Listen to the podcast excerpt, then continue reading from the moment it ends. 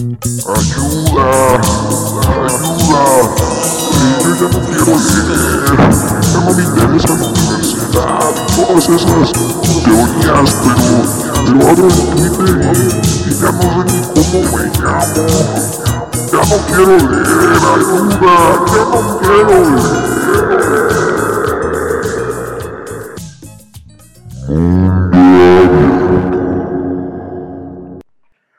Buenas, sean bienvenidos todos a la tercera temporada de Mundo Abierto, donde vamos a platicar principalmente sobre el odio, el, capítulo de hoy, independientemente de lo que se va a tratar esta tercera temporada, eh, trata de ofrecer una teoría de la pasión eh, como una cosa que se acumula a lo largo del tiempo, ¿no? Vamos a ir viendo eh, este tema para inaugurar toda esta tercera temporada sobre el odio. Y bueno, para cerrar el tema del dolor que estuvimos trabajando y ensayando toda la segunda temporada, pues recordarles, ¿no? Que aquí en este programa creemos y queremos construir un mundo abierto, basado más que en decirle a la gente qué es lo que hay que hacer y demostrarles lo mal que están, eh, en todo lo contrario, ¿no? Basado en, la escucha, en la escucha reparativa. Eh, y bueno, esa, es un poco la conclusión que, con la que terminamos eh, la segunda temporada. Antes de cerrar por completo, eh, todo ese rodeo que hicimos, esas vueltas para llegar a ese punto. Me gustaría leerles un, fragmento de un libro que, que, me recomendó uno de mis hermanos mayores, Rafael Mondragón, padre de mi primera sobrina, Sol, a quien conocí hace muy poco. Y bueno, dice así, es una cosa bien singular que mi imaginación nunca se ejercite más agradablemente que cuando mi estado es aflictivo y que por el contrario esté menos alegre cuando todo ríe en derredor mío. Mi mala cabeza no puede sujetarse a las cosas, no sabría embellecer, quiere crear. Los objetos reales se pintan en mi imaginación tal como son y no sabe adornar más que los objetos imaginarios. Si quiero pintar la primavera, necesito estar en invierno. Si quiero describir un hermoso paisaje, es preciso que estés encerrado entre paredes. Y he dicho cien veces que si hubiera sido encerrado en la Bastilla, ahí hubiera pintado el cuadro de la libertad. Con este fragmento de las confesiones de Rousseau, eh, un, libro muy interesante, un tipo de ensayo que, a mí me interesa mucho por la manera en que se escribe personal, eh, podemos ver cómo eh, el sufrir es una virtud, ¿no? Y, básicamente de eso se trató toda la segunda temporada, que con esto terminamos. Eh, aquí pareciera que, para, para, ser bueno hay que, hay que haber sufrido, ¿no? Entonces, si quieres escribir algo bonito, tienes que estar en lugar feo. Si quieres pintar la primavera, necesitas estar, tener frío, ¿no? Y entonces es esta cosa, ¿no? De, que muchos llaman condición humana, ¿no? De, uno siempre creer lo que no tiene, ¿no? Pero bueno, así damos por concluido toda la serie del dolor. Eh, hoy estamos estrenando Cortinilla, como acaban de escuchar. Eh, y bueno, vamos a comenzar eh, la tercera temporada sobre el odio con, una, con nuestra primera complacencia musical pedida por una de las personas que más nos apoya en redes sociales, Karen Celis. Y bueno, le voy a dar play y ahorita seguimos cotorreando.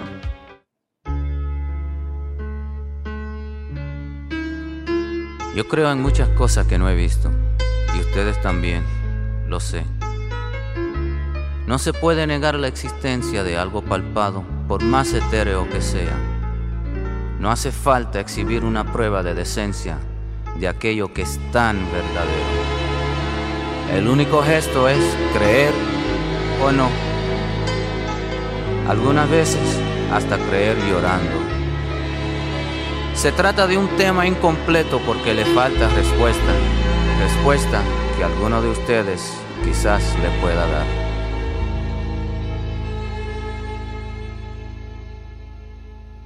Es un tema en Technicolor para hacer algo útil del amor. Para todos nosotros, amén. Oh, ¿qué será, qué será? Que anda suspirando por las alcobas que se oye susurrando en versos de trova, que anda combinándonos preguntas locas, que anda en las cabezas, anda en las bocas, que anda ascendiendo por altos huecos, que están hablando alto en la bodega y grita en el mercado, ¿qué cosa es esa? Es la naturaleza, será que será, que no tiene certeza y nunca te da, que no tiene concepto y nunca tendrá, que no tiene tamaño. ¿O qué será, qué será? Que viven las ideas de esos amantes, que cantan los poetas más delirantes, figuran los profetas emborrachados está en la romería de los mutilados, está en la fantasía de los infelices, está en el día a día de las meretrices y todos los bandidos y desvalidos en todos sus sentidos. ¿Será que será que no tiene decencia y nunca tendrá? Que no tiene censura y nunca tendrá, ni le falta sentido. ¿O qué será, qué será?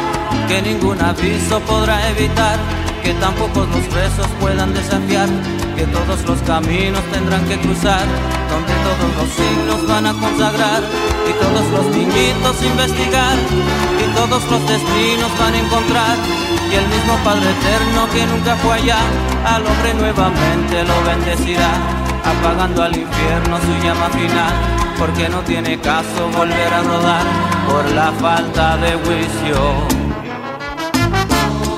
O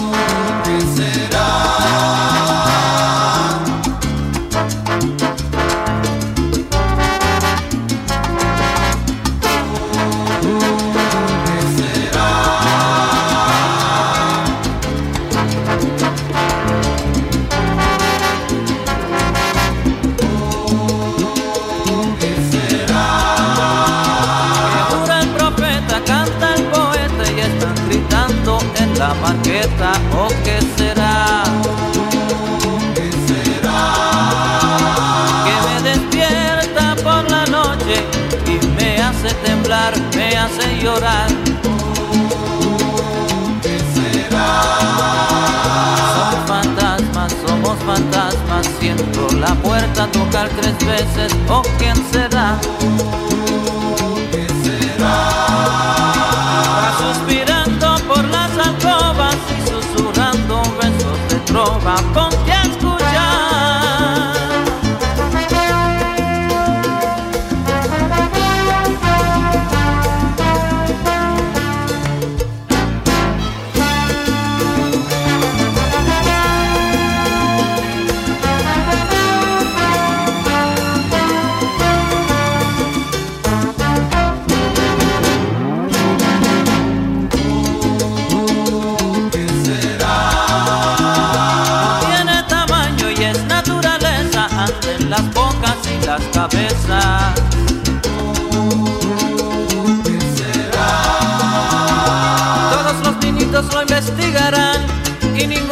Lo podré evitar.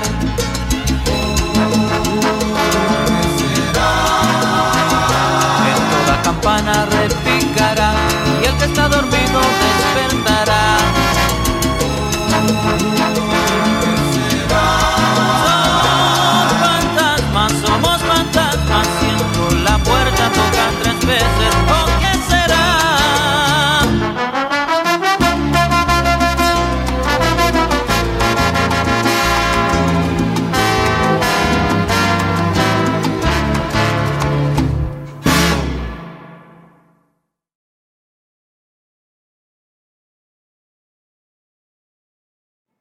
Y bueno, ahí acabamos de escuchar eh, al más grande de la salsa, Willy Colón, eh, con O qué será.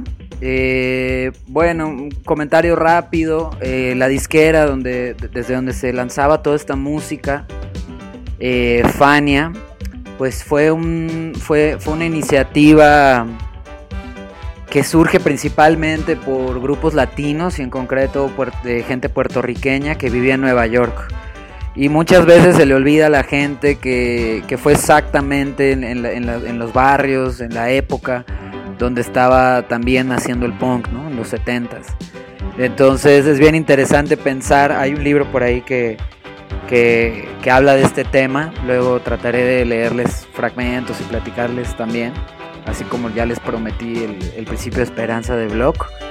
Eh, en este libro justamente se habla de que varias músicas nacieron en, los 70s, 80s, eh, en los mismos lugares, ¿no? Músicas que de alguna manera se dan en la espalda, pero a la vez se dan vecinas, Como el minimalismo, el punk, el hardcore, el metal, y, en este caso con Willy Colón, pues Fania y, pues la, música tropical, ¿no? Que como bueno, como estuvimos viendo en, programas anteriores o escuchando más bien en programas anteriores, eh, digamos que es la capital, ¿no? De lo que también está haciendo, lo que simultáneamente está respondiendo y, construyendo al mismo tiempo eh, discos fuentes en, Colombia, ¿no? Que, hemos estado escuchando varios grupos. De hecho, la canción de la nueva cortinilla que se oye de fondo eh, también, ¿no? Es, de, la, de la disquera que junto a la de Willy Colón Fania, eh, Discos Fuentes, pues estaba haciendo los fundamentos, ¿no? De lo que hoy bailamos en los 15 años, en las bodas, en los perreos, ¿no? Ahí, están las bases, ¿no? De la música latinoamericana, pues en general, ¿no? Y bueno, y como sufrir, pues no es ninguna virtud, eh, pero es una idea que nos afecta muchísimo porque pues es, parte de nuestra educación, de nuestra sensibilidad judeocristiana, sin importar de si crees en Dios o no, pues se nos educó, ¿no? En, valorar mucho la humildad, eh, la sobriedad, eh, etcétera, ¿no? me interesa cerrar toda esa serie de reflexiones platicando un poquito de cómo el, sufrir como virtud, eh, la precariedad, eh, el fetichismo de la precariedad, que a veces se confunde con una especie de lealtad de clase, ¿no? Eh, el, gusto por las cosas mal hechas, mal grabadas y mal todo, este, es una de las consecuencias, ¿no? De, de, ver el sufrimiento como virtud, de esta, de esta, pues sí, sensibilidad judio-cristiana que todos tenemos, por lo menos en el sur global, eh, insisto, ¿no? Sin importar de cuál sea tu fe, ¿no? Eh, son valores, ¿no? Que nos, que nos metieron. Y tristemente, esto llega mucho al mundo de la cultura, de manera que mm, hay una cosa que yo llamo el mal de la casa de la cultura, eh, que es esta idea de, que, que, vino mucho del estado de bienestar, esta forma de gobierno que, bueno, puede ser de izquierda o de derecha, pero que se trata de un Estado papá, eh, con muchas casas de cultura, que se hace cargo, ¿no? De, generar públicos, de abrazar, ¿no? De como civilizar a la gente, ¿no? Y entonces en México tuvimos eso, en México y el mundo, sobre todo a partir de la Segunda Guerra Mundial, en los 40, ¿no? El cardenismo, etcétera, ¿no? Pero lo que eso significó en términos de, de, la cultura es que había, había una, hay una cosa que se fue heredando generación tras generación eh, que tiene que ver con, con darnos espacio ¿no? a, quienes trabajamos en sector cultura. ¿no? Eh, darnos espacio, pero no darnos un salario. ¿no? Entonces este mal se ha ido heredando durante medio siglo y tienes muchos lugares, muchas iniciativas dentro y fuera del gobierno que te dicen, ven, vente aquí a, hacer tus cosas, ¿no? Eh, eres teatrero, pues montate unos, unas obras, eres músico, vente a tocar tus rolas, eres intelectual, pues ven aquí a presentar tus libros y armar los círculos de estudio, lo que sea que se supone que hagan los intelectuales. Eh, pero yo lo único que hago, te dice esta, e, e, esta, este mal de la cultura, este malestar de la cultura, es darte el espacio, ¿no? Y entonces es bien interesante porque eh, eh, en, esta cosa que puede parecer amable, también se, da por sentado de que, de que los trabajadores de cultura no debemos de recibir un salario, ¿no? Debemos dar las gracias porque la Casa de la Cultura, dentro y fuera del gobierno, llámese BNG, hace espacio independiente, nos está dando un espacio, ¿no? Y hay que estar agradecidos, ¿no? Hay que ser groseros. Entonces, esto tiene que ver con el sufrimiento como virtud porque ha vuelto, ha romantizado mucho la precariedad material y ha vuelto muy difícil que los que trabajamos con cultura aprendamos a cobrar. Entonces esto es bien interesante porque pareciera que los que cobran son capitalistas todos, ¿no? Y, avaros y el cerdo acá que te quiere que, te quiere engañar, ¿no? Cuando en realidad pues este es un tema que se luchó desde las primeras luchas obreras que se llama dignidad laboral, ¿no? El artista no vive de aplausos, ¿no? Y el artista es un trabajador más, como el resto del sector, del sector de cultura, Y en ese sentido, eh, pues me toca venir a hacer lo propio aquí en el programa, ¿no? Entonces miren, miren cómo vengo desde el dolor hasta acá, ¿no? Eh, este programa que nació en marzo, eh, pues se, ha estado haciendo con un micrófono de, de, esos que cuestan, que vienen los audífonos, pues es para el celular, manos libres, esos que te venden en el, en el metro, ¿no? Esos cuestan 10, 20 pesos. Pero por la cantidad de gente que está oyendo esto, que yo nunca creí, la verdad, sí serles bien, bien fiel y bien honesto, yo jamás creí convocar a tantas personas como las que me dice eh, aquí el programita que me están escuchando. Eh, jamás creí que llegara tanta gente y pues la verdad ya a estas alturas sí me da hasta vergüenza, no les voy a decir mentiras, este, estar grabando con, con esta cosita, ¿no? Con este eh, chicharito horrible que aquí tengo. Entonces yo les propongo eh, hacer que hagamos un fondeo y entre todos compremos un este un micrófono chido, ¿no? Entonces para eso me estoy dando la tarea. Ahora sí que este sería el primer aviso, la primera circular eh, de hacer playeras, eh, pines y cositas, ¿no? Para quien decida colaborar.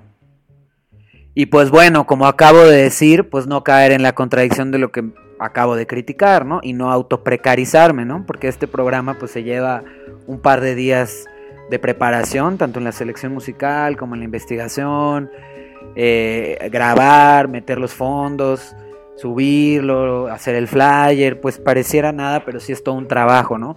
Que claramente yo no les vengo a cobrar, eh, más bien ahora sí que les estoy pasando el sombrero, ¿no?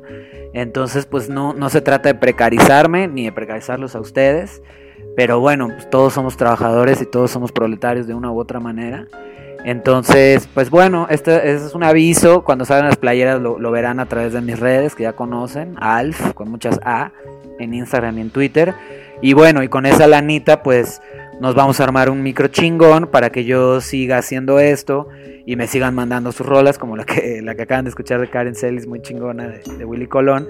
Y bueno, y sigamos haciendo esto que al parecer a todos nos gusta, ¿no? A quienes escuchan, a mí que lo hago y, bueno, ¿no? Darle continuidad y, ganar un poco de calidad para dignificar, ¿no? Tanto a mí que, que, estoy haciendo un trabajo como a ustedes que les llegue un producto con una mayor calidad, ¿no?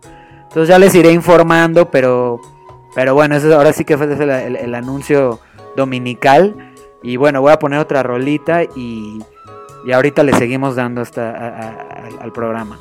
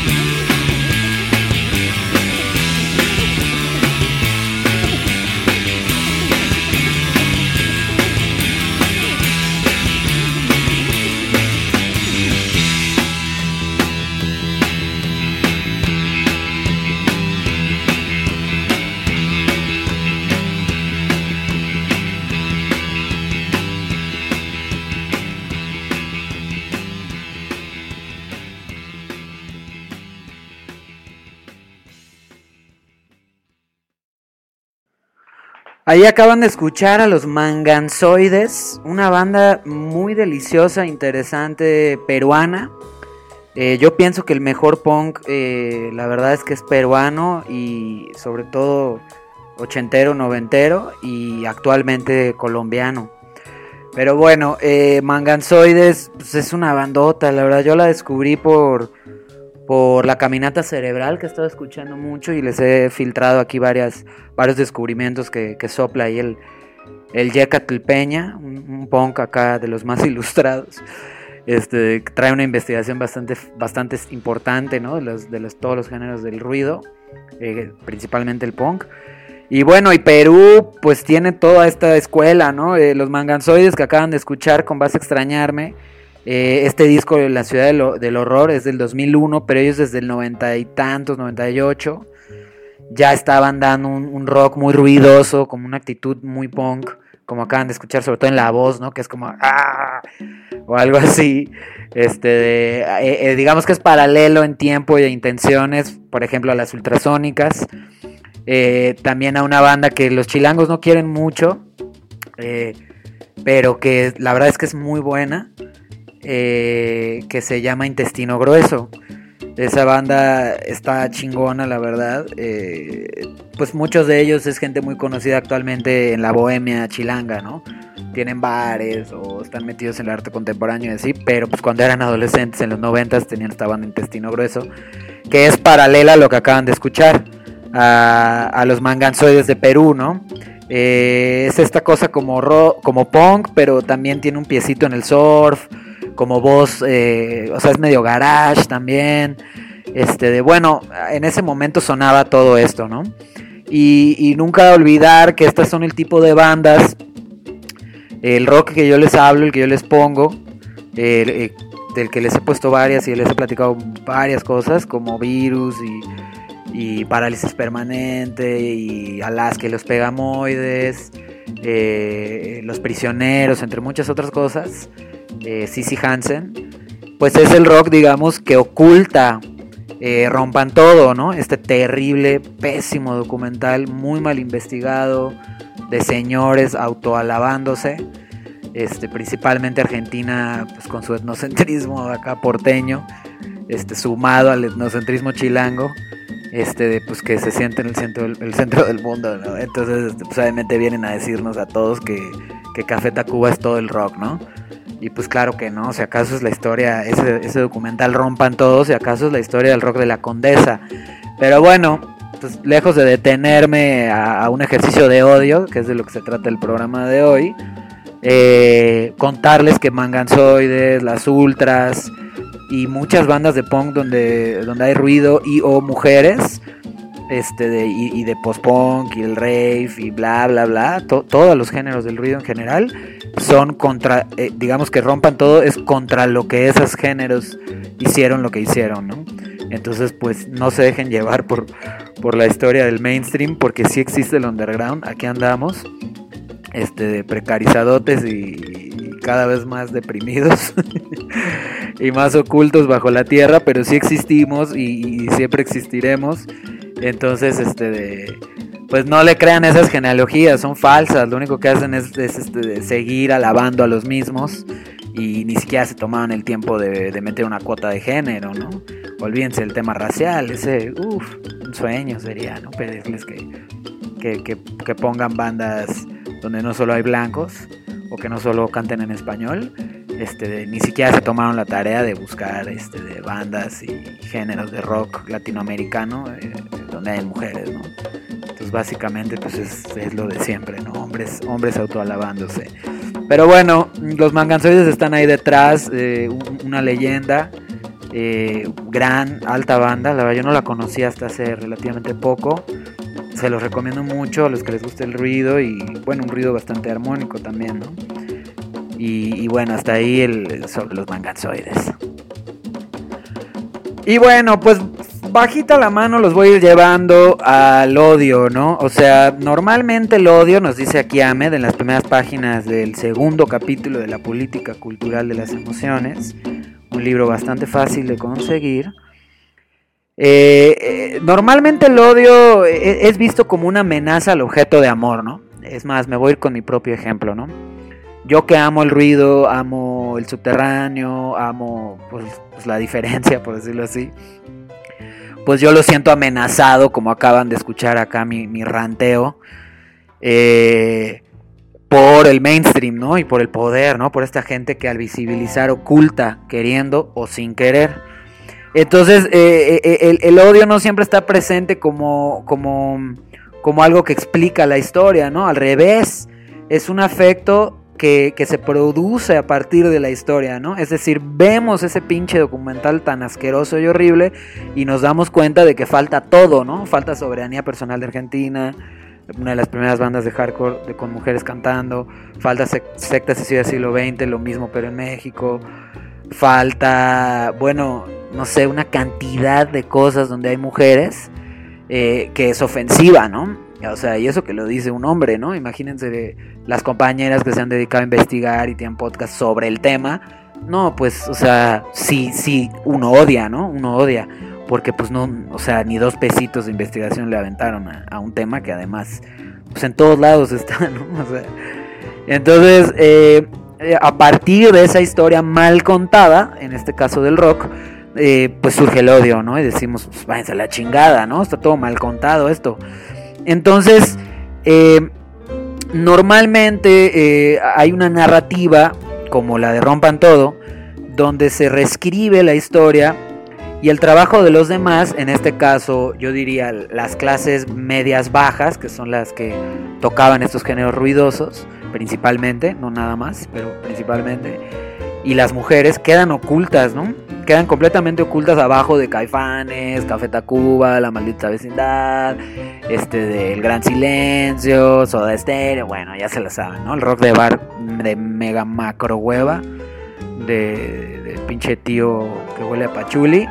Todo eso queda oculto en la fantasía de esos señores, ¿no? Que pues como que envejecieron y, y pues los estamos viendo ahí en su nostalgia, ¿no? De fuimos los más chingones y, y nunca hubo mujeres ni va a haber y, nunca hubo pobres y el rock es, de nosotros, ¿no? Entonces esa fantasía, eh, pues, con, pues ahora sí que es el, nosotros construimos, ¿no? Nosotros llegamos aquí cuando todo esto era monte, ¿no?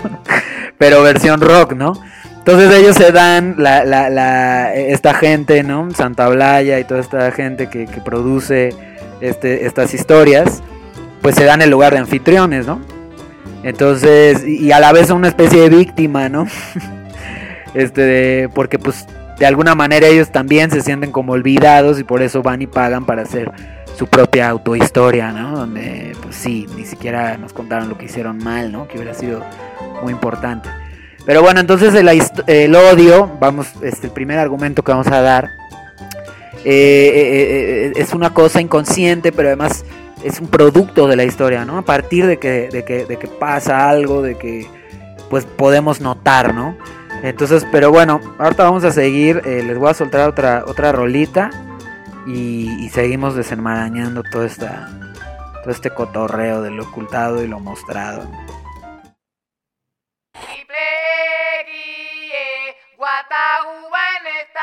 con el plan B y Manolo Alcarete. Lo que yo quiero es una gata para darle guata,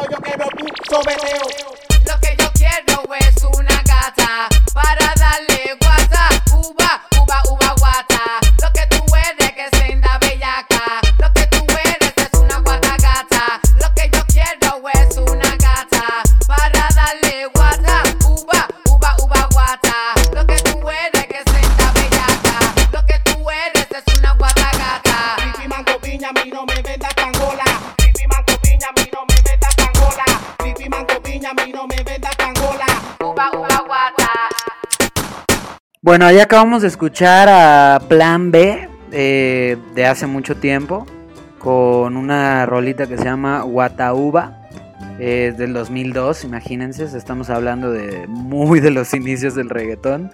Eh, como hemos platicado antes, eh, en Mundo Abierto sostenemos una teoría de que la música, eh, los instrumentos tocados, eh, vibrar cuerdas y tambores, este de, digamos que están agonizando y se ha pasado a la música electrónica, ¿no? Y esto le está pasando a todos. Se los he contado principalmente en relación al rock, eh, con bandas que empezaron con sintetizadores y acabaron con guitarras, pero aquí con Plan B, pues conectarlo con Willy Colón, ¿no? Digamos que el pasado de, esta, de esto sería Willy Colón, ¿no? Donde eran orquestas, ¿no? De 12 músicos en escena, todos tocando instrumentos o cantando. Y aquí pues ya es una música pues de escritorio, ¿no? Básica, como escucharon, pues es una caja de ritmos, poco más. Eh, mantiene la síncopa, mantiene el ritmo, ¿no? Eh, que, que tiene raíces negras, que tiene raíces del sur en general. Eh, no, es un ritmo lineal, como que se corta, como que baila, se tambalea. Eh, pero ya sin tocar el instrumento, ¿no? O sea, ya, ya, ya, ya hay un procesamiento de los sonidos, ¿no? Entonces, la idea es de que la, música ha pasado, se ha ido desmaterializando, eh, como le ha pasado a la economía, ¿no? Cada vez usamos menos monedas y billetes y, más transferencias, ¿no? Entonces, pues es una teoría que, que afecta a todos los géneros, como, acaba- como y un ejemplo sería esto que acabamos de mostrar, ¿no? Guatauba, de cuando el reggaetón pues, era, un, era un género de barrio, ¿no? Antes de subir tanto a... Antes de que se enriquezcan, ¿no? Como pasó en los noventas con el hip hop, que también un género eh, a nivel de orquestación era lo mismo, ¿no? Porque más bien de instrumentación era lo mismo, ¿no? Una voz frente a una computadora o, o un instrumento electrónico, eh, gente pobre que se enriqueció, E idéntico pasó, así como pasó en los noventas con la, con la banda negra en Estados Unidos eh, y latinoamericana, etcétera, minorías raciales. Eh, en los 2000 pasó en Latinoamérica con, con el tropical, ¿no? Eh, una excepción de eso sería la bachata, ¿no? Pero bueno, pues es como hermana, ¿no? Viene, viene pegadita ahí.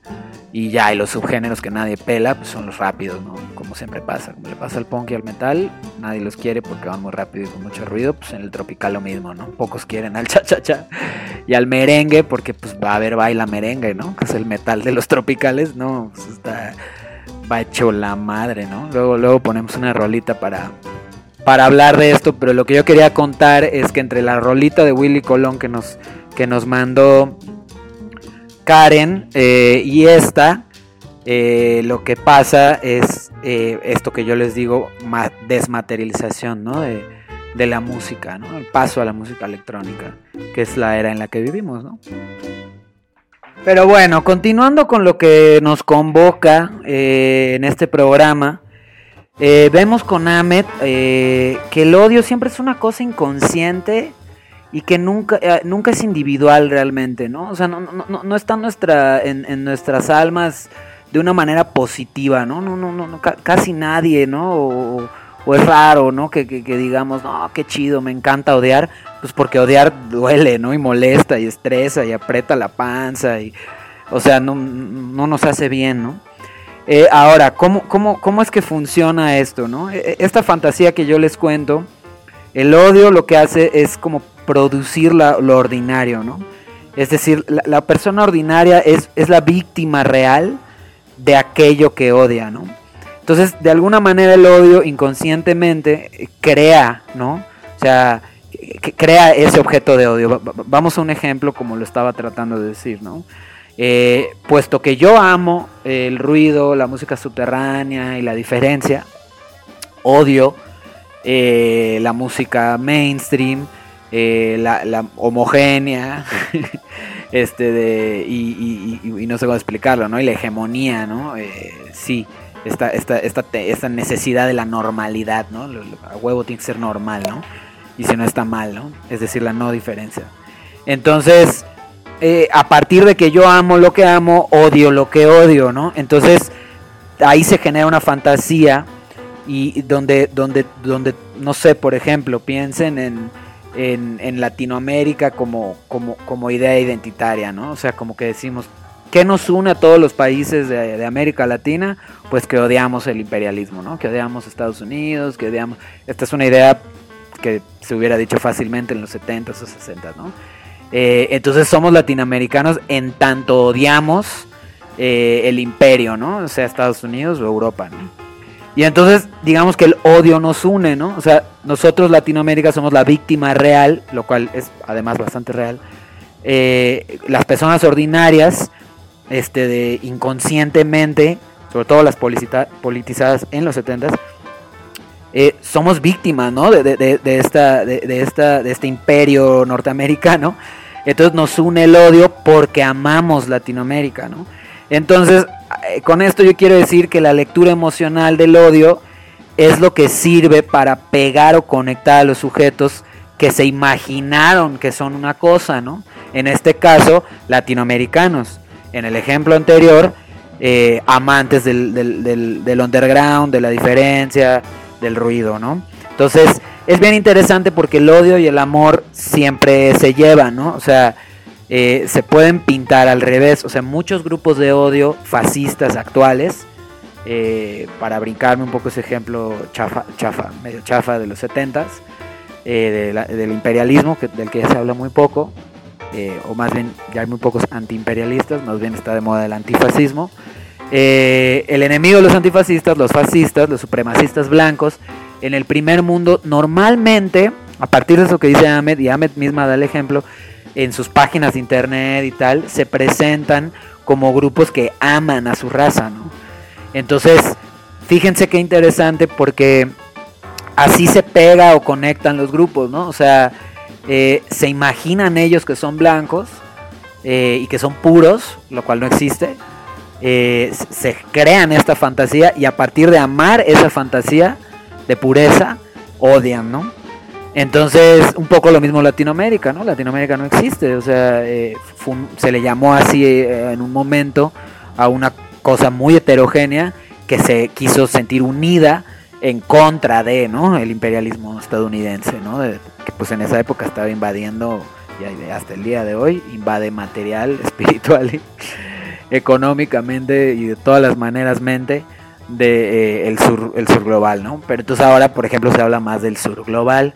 Entonces, ¿qué une al sur global? Podemos amar el sur global, llámese Asia pobre, África, eh, América Latina. eh, pues que pues que hay un norte económico, ¿no? Eh, es, es el mismo, lo mismo, ¿no? Es el mismo imperialismo de antes, pero ya no lo vemos nada más en Estados Unidos, sino en todas las economías este, ricas, ¿no? Que, que- que para ser ricas tuvieron que explotar nuestras economías, ¿no? Entonces, aquí hay un juego de amo lo mío, odio lo tuyo, eh, que siempre hace anfitrión al que habla, ¿no? Seas quien seas, tengas o no razón. Entonces, así más o menos eh, vamos platicando que opera, ¿no? Uno siempre, cuando odia, uno siempre es víctima, ¿no? Y entonces, aquí criticamos mucho eso, como vieron en el último programa. Eh, hay que salir del victimismo, pero también hay que salir del resentimiento, ¿no? Por lo tanto, del odio, porque, porque es un lugar que no nos deja pensar bien. Es una droga maldita esa, o sea, es deliciosa precisamente porque nos hace mierda, ¿no? Y no nos deja ver con claridad cuál es el verdadero pedo, ¿no? Pero bueno, ahí les va otra rolita eh, y seguimos con, con el odio.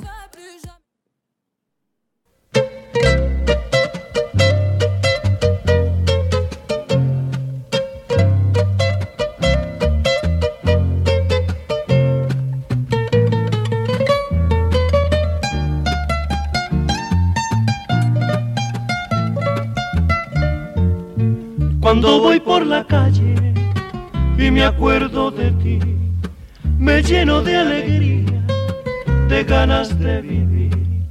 Me parece que fuera las flores más bonitas, el cielo más radiante y el aire más sutil. Cuando escucho en la noche alguna melodía, qué cosas no daría por estar junto a ti, para sentir que vivo, que vivo intensamente y para que tú sientas lo que eres para mí.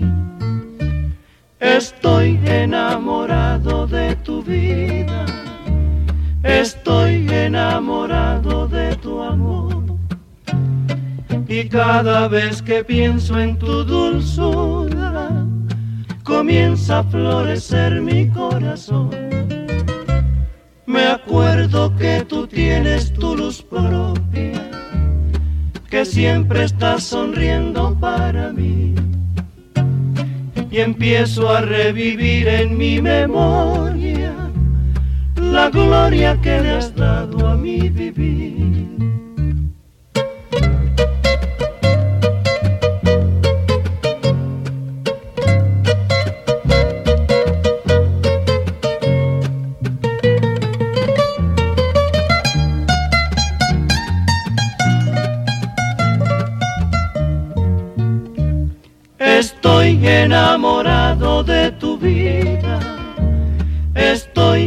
Enamorado de tu amor. Y cada vez que pienso en tu dulzura, comienza a florecer mi corazón. Me acuerdo que tú tienes tu luz propia, que siempre estás sonriendo para mí y empiezo a revivir en mi memoria la gloria que le has dado a mi vivir.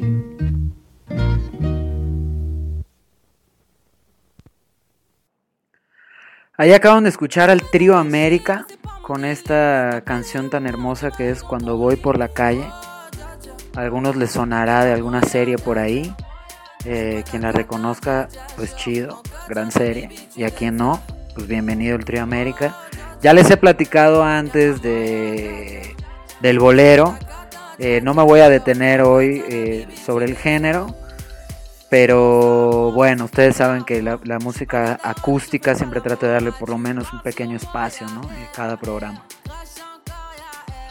Pero bueno, el psicoanálisis nos muestra que el odio siempre involucra un proceso de movimiento o de asociación. Esto pasa porque, porque es inconsciente, ¿no? Y, y, entonces siempre tenemos que estar viendo cómo, cómo, se, cómo se desliza, cómo se pega, ¿no? Entre, entre las cosas, ¿no? Eh, y a través de estos, de, de, de, este, de estos movimientos podemos ver que, que hay varios niveles de, significado y de contexto y de cosas pasando, ¿no? En el, en el proceso de odiar, ¿no? Y no todas esas cosas que están sucediendo cuando odiamos algo, eh, son cosas que se pueden admitir en el presente, ¿no? O sea, esto tiene que ver con que, con que hay algo que, que, que, es inconsciente, ¿no? Entonces, muchas veces odiar implica no saber que estamos odiando, ¿no? Implica eh, un juego de identidades donde nos construimos en negativo, pero no necesariamente estamos contactando con el dolor que nos genera aquello que odiamos, ¿no? simplemente odiamos, ¿no? Y decimos, nosotros somos Latinoamérica y somos latinoamericanistas porque que chingue a su madre acá Peña Nieto y pinche el gabacho, que se vaya la chinga.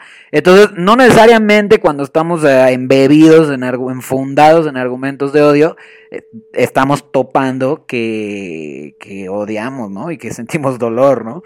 Más bien, pues muchas veces es un proceso de, de asociar y decir, madres, pues pues quién soy yo, pues Latinoamérica, ¿no? Tal, ¿Y, ¿Y, por qué? Pues porque odio eso, ok, entonces quedaste definido por aquello que odias, ¿no? Entonces no es una, no es no es en afirmativo, no es una cosa consciente que tú te guste ser, ¿no? Más bien es una consecuencia de la historia, ¿no?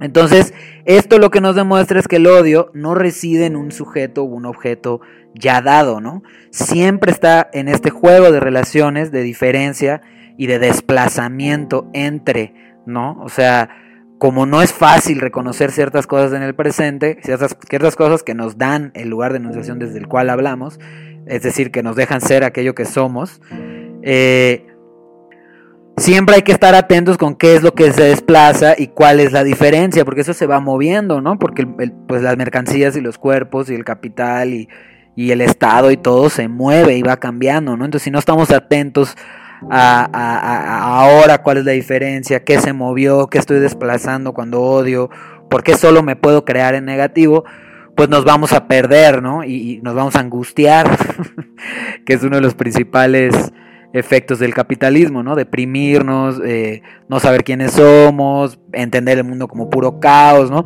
Cuando en realidad lo que está pasando es que las cosas, aunque no parezca, cambian, ¿no? y se van desplazando, se van moviendo de manera que lo que creíamos que somos, pues ya no, ¿no? No necesariamente, sobre todo a los ojos de, los otros, ¿no? Y más en el tiempo de las redes sociales. Entonces, hay que estar atentos con, la trampa del odio, que es no contactarlo, ¿no? No, no darse cuenta de que, de que uno odia, ¿no? Y a veces hasta se siente chingón, ¿no? O sea, el punk está un género creado a partir del disfrutar, odiar, ¿no? Entonces, tristemente eso autoprecariza y vuelve del dolor una virtud y idealiza la pobreza, idealiza eh, la violencia y bueno, una serie de chingaderas que, son más religiosas que, que. Pero bueno, en algún punto se, se combinó y seguimos atrapados ahí. Pero bueno, esto tiene que ver con no contactar, no decir, bueno, acabamos de crear toda una movida muy potente e interesante a partir de, o sea, de una manera que derivada, ¿no? A partir de odiar, a partir de una fantasía de que, de que siempre nos están chingando y somos víctimas, ¿no? Entonces es importante contactar porque si no, no sabemos bien eh, quién somos sin dar en la respuesta una derivación, ¿no? Eh, aquel que odia al mainstream, ¿no? Aquel que ama al subterráneo, o sea, eh, lo segundo ya es afirmativo, lo primero es derivativo, ¿no? Y, en este juego está el... Eh, hay muchas cosas en juego, ¿no? Cuando dejamos que nuestra identidad esté creada a partir del otro, ¿no? Y no, a través de una subjetivación, ¿no? De, nosotros mismos decir yo soy, ¿no? No lo que tú digas, ¿no? Porque tú seas o no, ¿no? El problema de... Esto tiene que ver con lo que platicaba el programa anterior. Es, el problema de hacer de la herida una identidad. ¿Por qué? Vamos a bajarlo otra vez, ¿no? Eh, porque, por ejemplo, en el anarquismo, ¿no? Si dejamos que el anarquismo o el punk o el ruido estén definidos como un contra, eh, por ejemplo, en, el primer caso, el anarquismo como algo que está en contra del Estado, del capital y la religión, eso quiere decir que vamos a dejar de ser anarquistas cuando logremos lo que queremos, ¿no? Eh, que se acabe el Estado, la religión y el capital. Entonces, es, bien interesante porque eh, a, la vez de que quiere patear esas tres cosas, está subordinada a esas tres. No está pensando en lo que quiere ser cuando eso deje de existir, ¿no? Eh, entonces a mí no me gustan esas, me, parece que son contraproducentes pensarnos, o sea, derivar, ¿no? Pensarnos subordinadamente, ¿no? Yo pienso, por ejemplo, el anarquismo como una apuesta por la confianza y por la improvisación, ¿no? Eh, y sin importar si existe el Estado no, ojalá que no exista, pero de aquí a que logremos derribarlo, pues para mí el método está, personalmente es mi visión, el método del punk, del ruido, de la diversidad y de la, y de la anarquía eh, a través de una apuesta por la confianza y por la improvisación, ¿no? Eh, para mí esa es la forma de combatir lo que, lo que nos cae mal a todas las movidas, que es la autoridad, ¿no? la imposición externa. ¿no? Entonces, si queremos realmente que eso externo se deje de imponer, tenemos que dejar de definirnos, ¿no? A través de, la exterioridad, ¿no? Eh, es decir, hay que subjetivarnos, hay que afirmarnos, ¿no? Desde adentro, que cueste muchísimo trabajo y, y da como un vértigo. Entonces, el odio mm, es uno de los principales obstáculos esto pasa porque el odio se mueve, ¿no? Se desliza, ¿no? Y, se hace hacia atrás, hacia adelante, y, y reabre asociaciones pasadas, ¿no? Eh, y, entonces hay muchos fantasmas en el juego del odio, ¿no? Hay como una presencia ausente, dice Saramet, ¿no? En la historicidad. O sea, hay algo que siempre molesta. Por ejemplo, volvamos al, al, tema de la, del latinoamericanismo, ¿no? Hace décadas se habla de latinoamericanismo, hoy se habla de sur global. Y, entonces hay, en, esa, en esa genealogía hay una presencia ausente que es el norte global, el norte económico, este, está presente en su ausencia, ¿no? Eh, y entonces hay una historicidad de, esos, de esas palabras, de esas identidades latinoamericanistas o surglobalistas, eh, que sigue habiendo algo en común que odiamos Estados Unidos y Europa, ¿no? Por lo menos simbólicamente, ¿no? Entonces, esta presencia ausente eh, hay que exorcizarla, ¿no? Y, cuesta mucho trabajo, pero realmente le da, le da, le da mucho peso, ¿no? a nuestras identidades subalternas, al subterráneo, todo esto que estamos hablando. Pero bueno, el psicoanálisis nos advierte sobre esto, eh, nos dice, esto pasa porque es inconsciente, ¿no? O sea, obvio no vas a topar eh, que eres parte de grupos que han odiado las mismas cosas hace muchas décadas, precisamente porque, porque su poder está en que no lo sepas, ¿no? Es que solo lo sientas. Entonces, bueno, el odio opera en esos niveles inconscientes, es una cosa muy potente y se puede, se puede vender como una cosa de amor, ¿no? Les voy a poner la última rola y, y ahorita cerramos el programa, vamos llegando hasta el final. Ahorita seguimos platicando.